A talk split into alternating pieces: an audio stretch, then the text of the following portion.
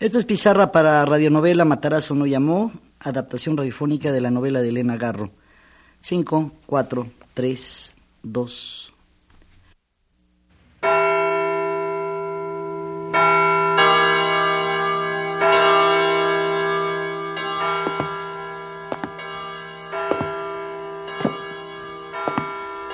Y Matarazo no llamó.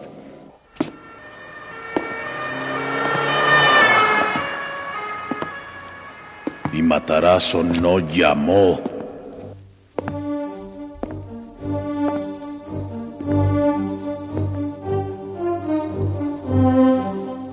Radio Educación presenta Y Matarazo no llamó.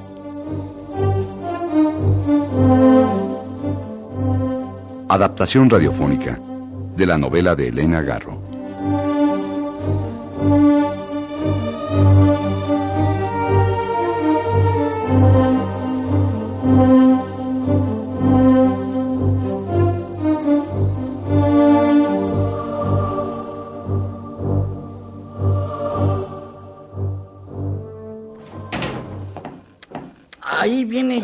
Compañero Tito. ¿Qué hubo? ¿Qué pasó?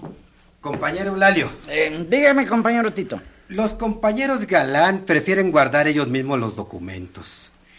Dicen que les agradecen a usted y a Ignacio el sacrificio a que están dispuestos, pero en estos momentos no lo juzgan conveniente. De acuerdo. No hay ofensa, compañero. Aunque me parece muy arriesgado. Muy arriesgado. Estando ellos tan señalados.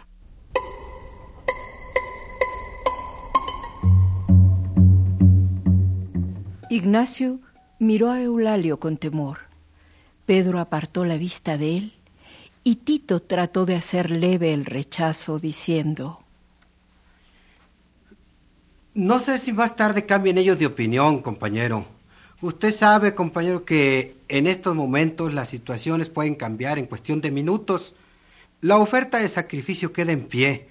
No lo olvidaremos, camarada.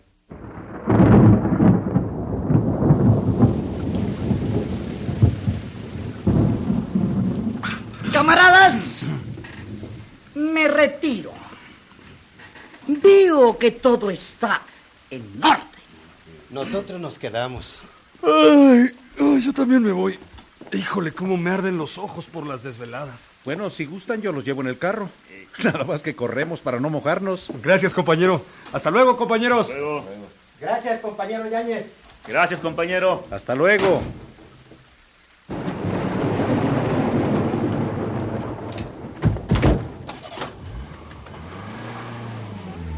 Bueno, pues ustedes me dirán por dónde me voy. Sí, compañero, yo le digo. Eh, primero llevamos a Ignacio y luego... a mí. Bueno, está bien, compañero Eulalio. Entonces, váyase derecho y en el semáforo da la vuelta. ¿Cómo es posible que le haya negado a Eulalio la guarda de los documentos? Él y ningún otro ha sido uno de, lo- de los grandes promotores de la huelga. Su colaboración ha sido definitiva. Aquí de vuelta a la derecha, compañero. No es justo que Tito y Pedro, dos elementos sin gran importancia, se tomen tamañas prerrogativas. Caray, son dos recién llegados. Bueno, ellos le dan mucha importancia a su intervención en el norte, que en realidad es mínima. ¿Verdad, Eulalio? Eh, ¿Aquí sigo derecho? No, no, no, no, métase por esta calle. Ah, ah, muy bien. Sí, aquí cerca yo vivo. Aquí, aquí, aquí. Bueno, aquí me quedo. Gracias, compañero. Aquí tienes tu casa. Gracias, compañero Ignacio. Adiós, Eulalio.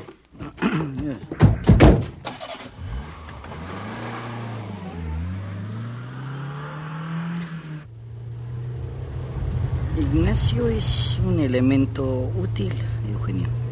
Parece un buen compañero. Sí, es útil. Y en caso que no se logre, a los leones, como decían los romanos. Bueno, ¿y ahora dónde lo llevo? Eh, mi casa está en las afueras de la ciudad, Eugenio. Eh, agarre por la calzada y, y ahí le voy diciendo. ¿eh? ¿Está bien? Sí. Ignacio es un buen elemento. Pero si no se logra, a los leones, como decían los romanos.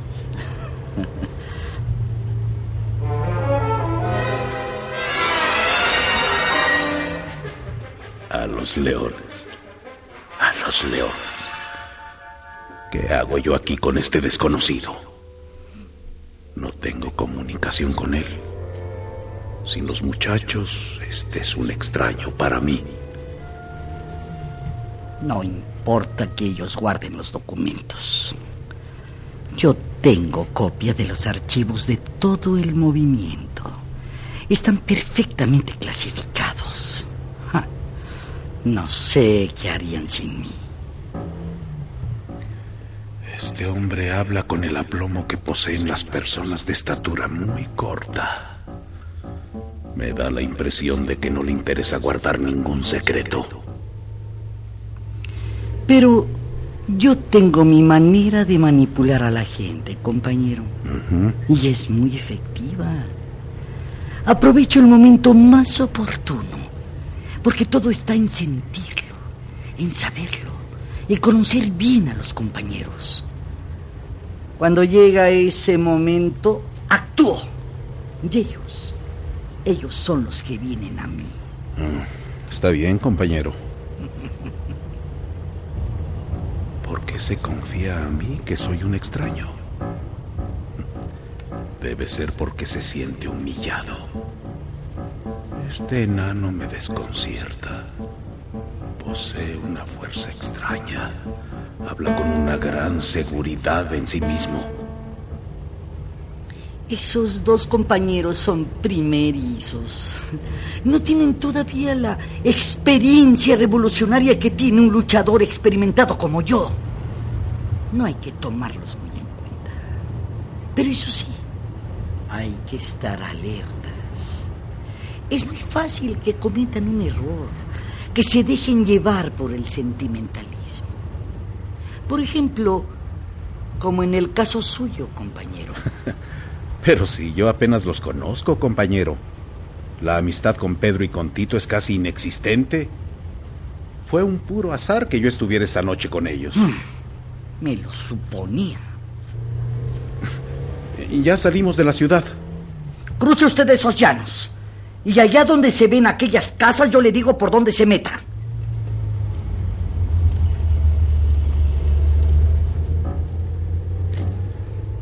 Tal vez la fuerza de este hombrecillo radique en la fe que tiene en su causa. Ha llovido mucho. Todo está lleno de lodo, ¿verdad, compañero? Sí. Aquí no se conoce el pavimento. ¿Y ¿Cómo es que usted no se pierde en estos santurriales, compañero? Metas aquí en esta calle. ¿Aquí? Aquí. Pero es un callejón sin salida y está lleno de lodo. Bueno,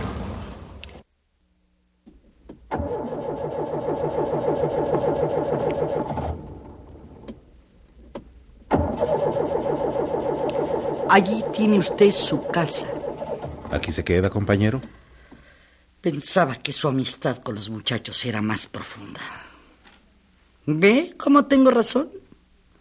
¿Ve cómo son dos impreparados? Buenas noches. Buenas noches.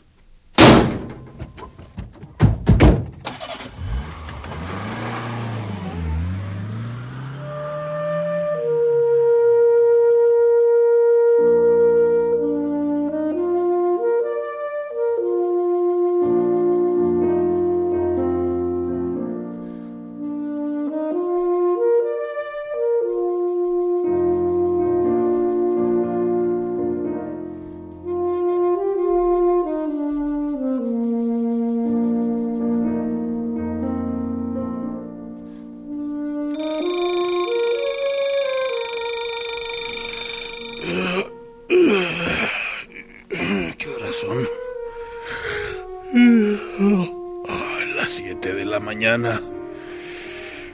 Me duele todo. Me acosté a las cuatro de la mañana. Tengo que ir a la oficina. He visto y me voy corriendo.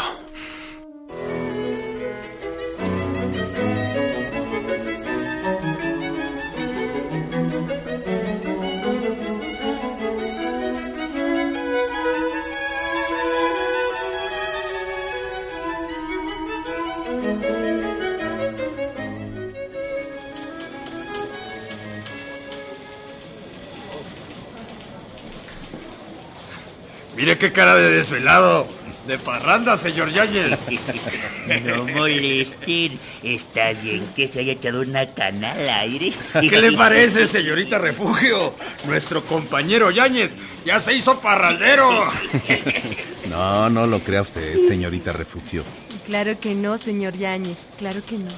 Ahí viene el jefe. Ahí viene. Buenos días, señores. Buenos días. Buenos días. ¿Mucho trabajo o mucha plática? Señorita Refugio, venga por favor.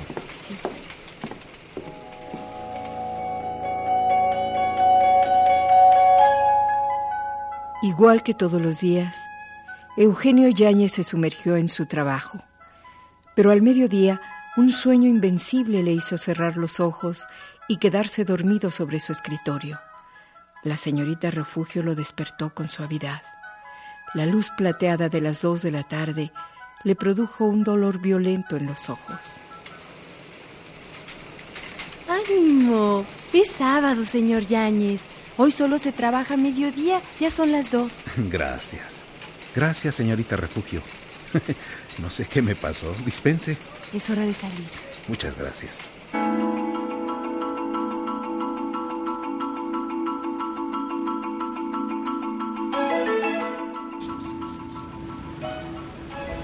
Estoy preocupado por esos muchachos.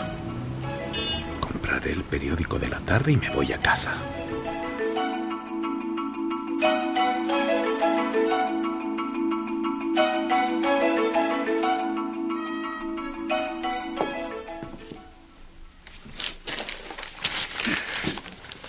Pero, ¿qué es esto?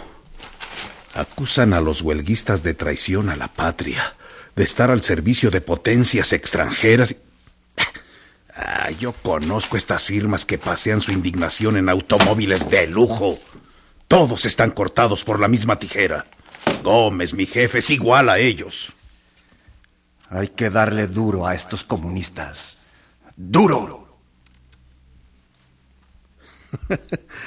Si mi jefe supiera que he pasado la noche entre aquellos huelguistas, me manda a borrar de las nóminas. Viejo imbécil. Nunca lo sabrá. Bueno, ¿y por qué le llamo viejo si es mucho más joven que yo? Vamos a ver. ¿Qué edad tendrá el señor Gómez? A lo sumo 35 años. Eso se llama hacer una carrera burocrática. Ay, señor Yáñez, el señor Gómez tiene muy buenos padrinos, llegará muy lejos. No se extrañe usted de verlo uno de estos días de ministro. Pobre señorita refugio, siempre con su falda azul marino y sus blusas planchadas con rigor. Y es muy competente. Escribe a gran velocidad en la máquina y es la mejor dactilógrafa del departamento. Bueno, tomaré una ducha caliente y me meteré en la cama.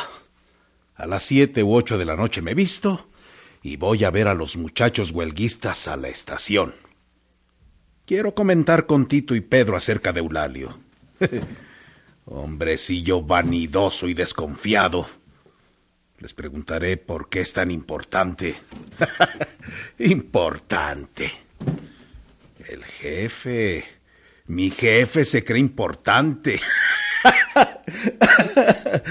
Ay, Gómez. Pobre hombre, no sabe nada. Dice, hay que darle duro a los comunistas. ah, yo nunca he conocido a un comunista.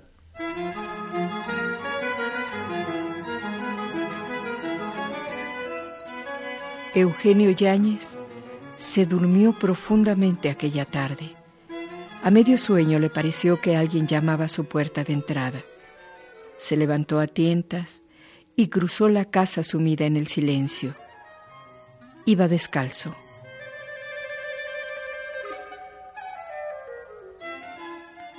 Abrió la puerta de entrada de par en par.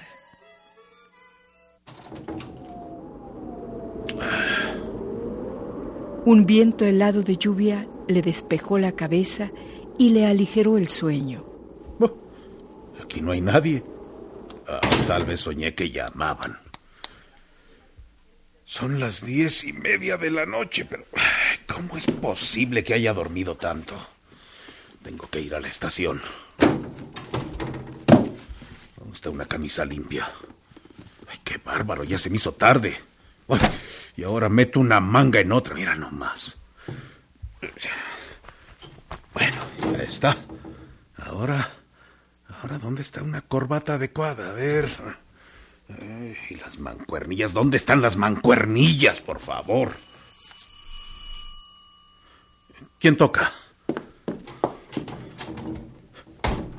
Ignacio. Ignacio entró veloz en la casa, sin decir una palabra y mirando ansioso en todas direcciones, como si buscara a alguien o huyera de algo. Venía empapado sus cabellos chorreaban agua y traía el gesto descompuesto. No está, no está. ¿No está quién? El herido. Es que se lo trajeron a usted, compañero. ¿Cuál herido, por favor? Ignacio se levantó algunas mechas mojadas que le caían sobre la frente. Mire usted, compañero, cómo vengo. Los dieron. Los dieron. Los dieron, compañero. Siguen combatiendo ahorita. ¿Cómo combatiendo? ¿De qué me habla? Imagínese, compañero. Nos echaron encima todas las fuerzas. Hubo tiroteo. Dicen que hay muchos muertos y también muchos heridos. Pero es que, por favor, explíqueme. Deseeme buena suerte, compañero. Ya me voy. Ignacio se balanceó sobre sus piernas, lanzó una mirada suspicaz a Eugenio y se dirigió a la puerta. Es inútil. No hay quien pueda con el gobierno. Ellos tienen la fuerza, el poder y la gloria.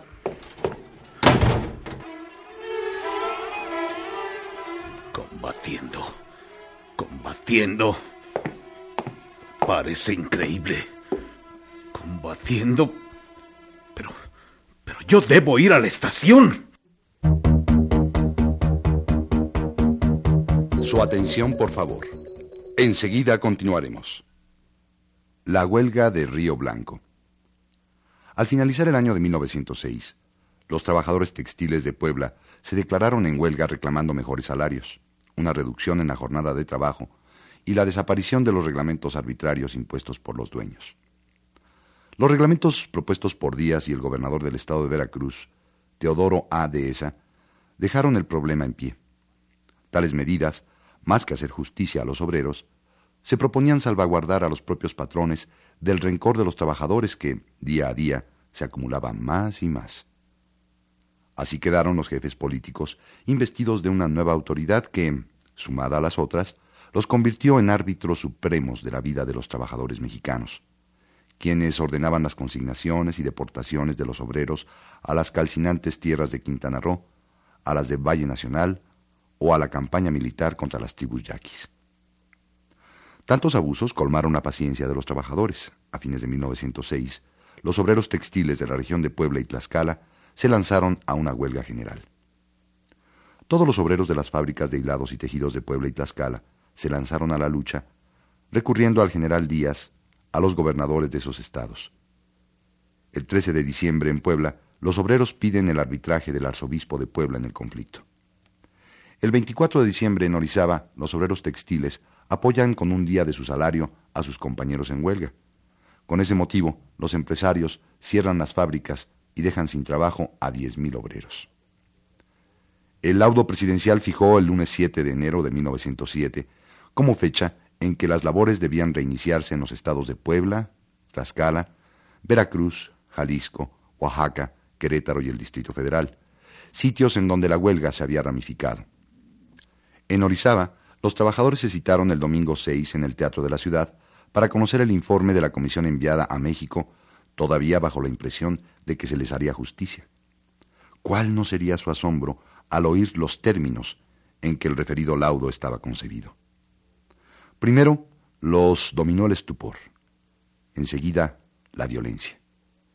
Los trabajadores acordaron no ceder. El lunes 7 de enero amaneció brumoso y pesimista. Las fábricas lanzaron su ronco silbido, llamando a los trabajadores a la faena. Los industriales estaban seguros de que los obreros no se atreverían a desobedecer el laudo presidencial, máxime cuando habían hecho correr la versión de que las autoridades del cantón de Orizaba tenían órdenes estrictas de hacer que el trabajo se reanudara desde luego para que el comercio no siguiera sufriendo con el paro. De todas las calles que conducen a las factorías, se vio avanzar la masa compacta de obreros que los amos satisfechos veían regresar vencidos. Pero pronto se desengañaron. Aquel conglomerado no llegaba como otros días sumiso y dominado. Cada trabajador traía los puños fuertemente crispados y había en su rostro odio y dolor. Los días de huelga, con su cortejo de hambre, de zozobra, les habían acuñado un gesto de amargura, y sabiendo que había llegado el momento de la lucha, afirmaban su paso formidable. Vinieron a situarse frente al edificio de la fábrica en actitud de desafío, para que los propietarios vieran claramente que se negaban a trabajar a pesar de la combinación presidencial, y vinieron también para saber quiénes entre ellos flaqueaban rompiendo las filas protestativas para castigarlos.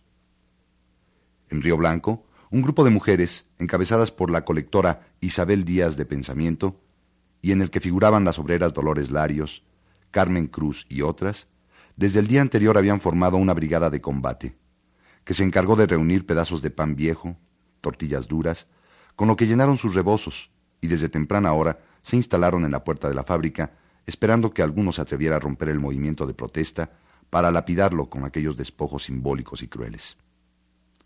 No hubo necesidad de hacer uso de los proyectiles, puesto que ninguno de los que componían el numeroso conjunto plantado frente a la puerta intentó rendirse a los amos, y cuando el último llamado de la fábrica sonó, la multitud levantó un enorme grito de desafío.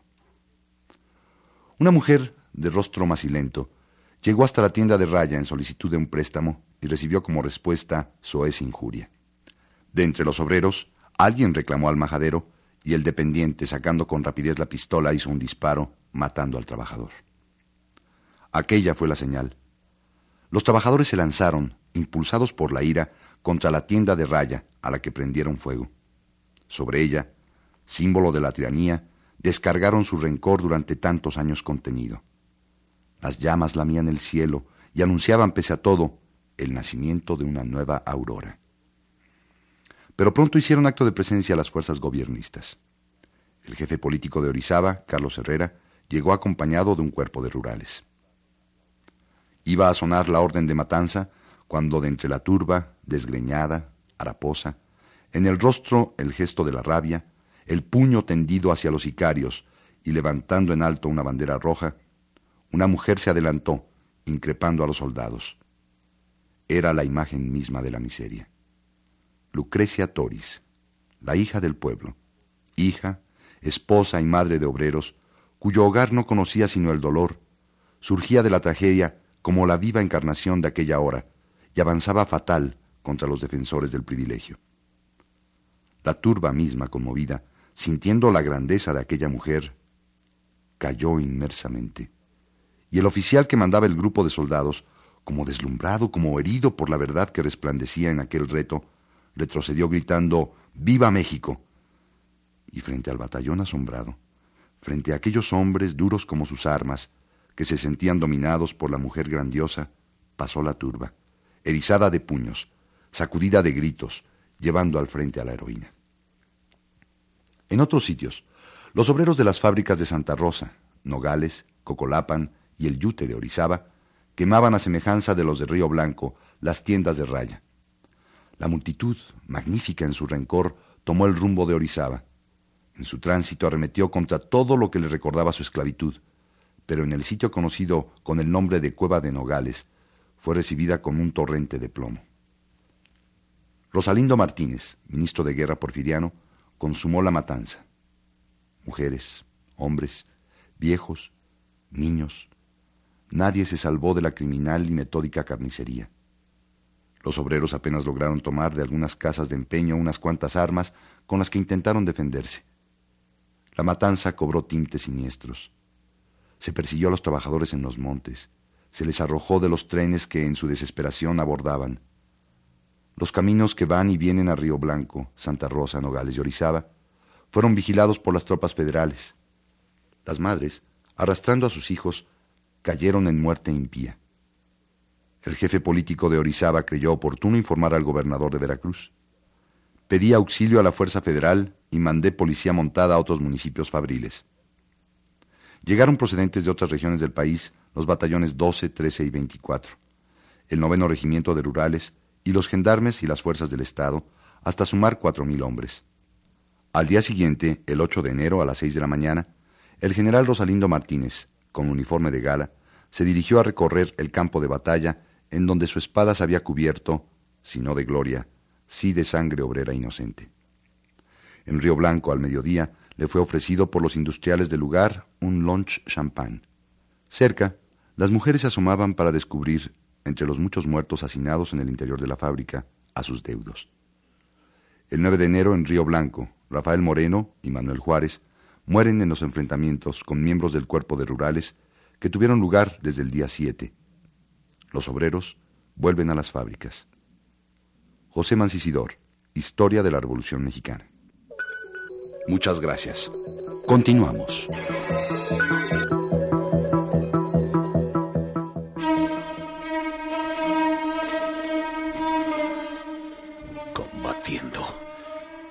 Combatiendo. Parece increíble. Combatiendo. Pero. Pero yo debo ir a la estación. Ay, no puedo ni ponerme la corbata. ¡Qué barbaridad! Estoy pálido. Pero no estoy pálido de miedo, sino de rabia. Sí. Debo tranquilizarme antes de salir a la calle. Debo tranquilizarme. Debo tranquilizarme. Llaman a la puerta. ¿Quién será? Pedro. Tito, pasen. Pasen. Señor Yáñez, él es Matarazo. Matarazo. ¿Qué nombre? Matarazo. El nombre del nuevo personaje silencioso tintineó en sus oídos, como un mal augurio.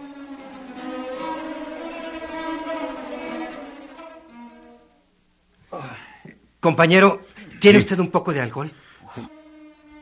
Tito estaba muy pálido, con la camisa desgarrada y los cabellos en desorden. A su lado, Pedro se cubría el cuello con un trapo rojo y miraba hacia el suelo. La camisa cubierta de sangre y el pantalón manchado de grasa y tierra. Qué horror, Pedro. Permítame. Déjeme ver qué tiene. Un borbotón de sangre manchó la camisa de Eugenio. Pedro tenía una herida abierta en el pecho, muy cerca de la garganta, y una oreja hinchada y sanguinolenta. ¿Será Pedro el herido por el que vino a preguntar Ignacio?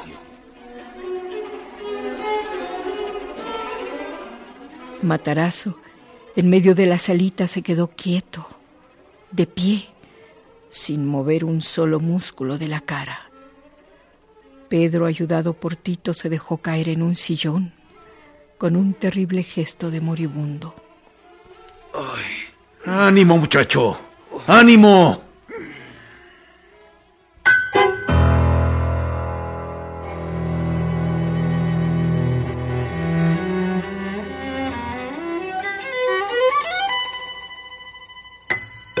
Continuaremos. ¿Lo esperamos? Y Matarazo no llamó.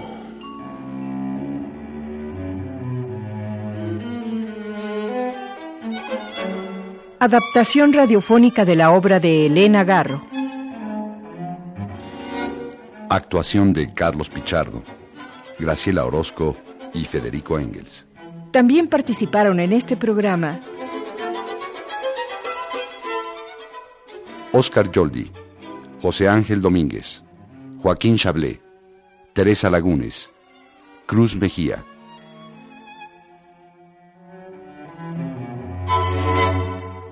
Controles técnicos, Fortino Longines. Efectos físicos, Cruz Mejía.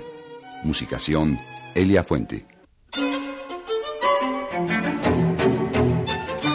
Asistencia de producción, Claudia Guzmán, Carmen Castro y Jesús Benítez.